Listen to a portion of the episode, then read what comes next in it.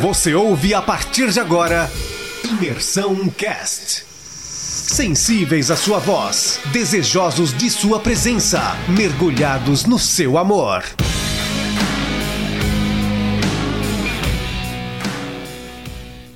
Hoje a gente vai falar sobre Gênesis 24, que trata sobre quando Abraão ele envia o seu servo para ir buscar uma esposa para o seu filho Isaac.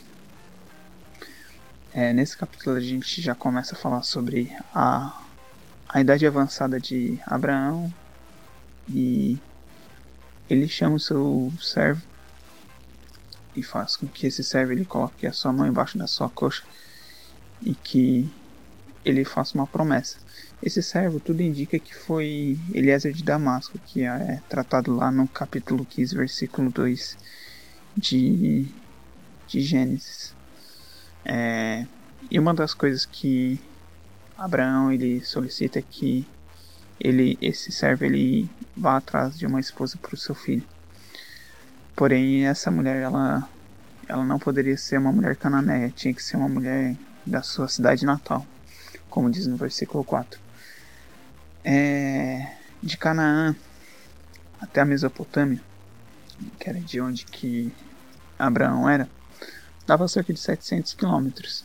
E a gente ia ver aqui uma das coisas super importantes para nossa caminhada cristã, que é a questão do jogo desigual. Abraão ele não quis arriscar e é uma coisa que às vezes a gente é, não se importa tanto como deveria.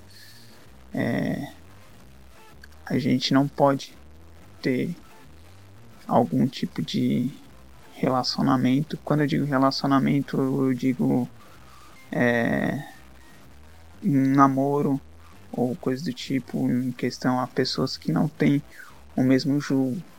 Então, um cristão com um não cristão, por exemplo.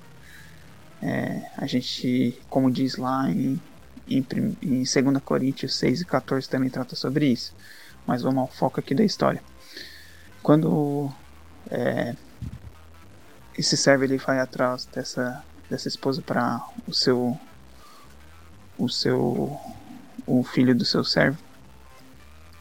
É, ele leva consigo 10 camelos. 10 camelos ele bebe cerca de 100 litros cada um deles. E quando chega lá é uma das coisas que que esse servo ele faz no versículo 12, influenciado pela fé de Abraão, é também clamar a Deus, pedindo em oração para que Deus ele mostrasse a sua beneficência sobre, o, sobre ele.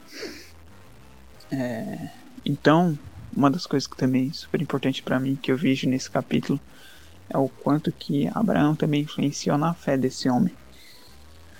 E, e então ele faz é, ele pede um, uma prova para Deus que fosse uma mulher que oferecesse água para ele e também para os seus camelos. E surge Rebeca. Rebeca ele fa faz exatamente isso. É, serve tanto ele quanto os seus camelos.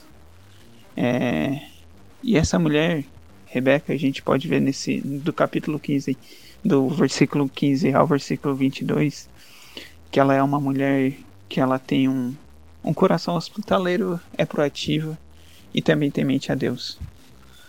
É, isso a gente percebe nesses, nesses versículos.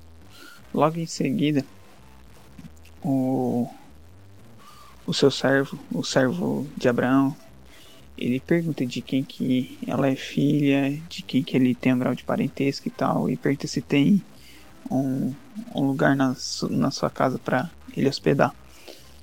E eles, ele, quando ela fala, ela, ele sabe que ela é parente de, de Abraão, que era um dos requisitos lá que Abraão tinha solicitado.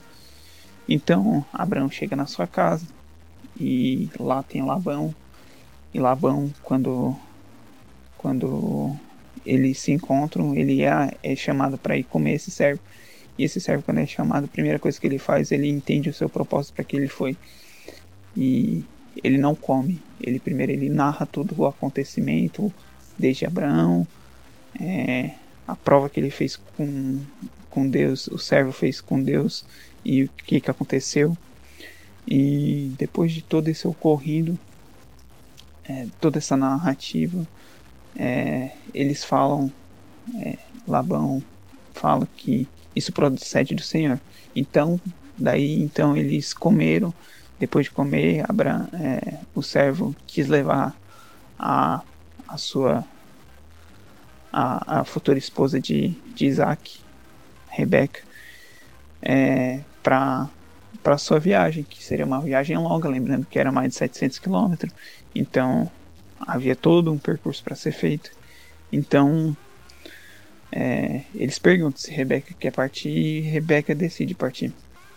É, no versículo 67, os dois se casam, é, resumidamente, resumindo a história, é, os dois se casam, e uma das coisas que eu vejo muito nesse capítulo é a fé influenciada de Abraão para o seu servo.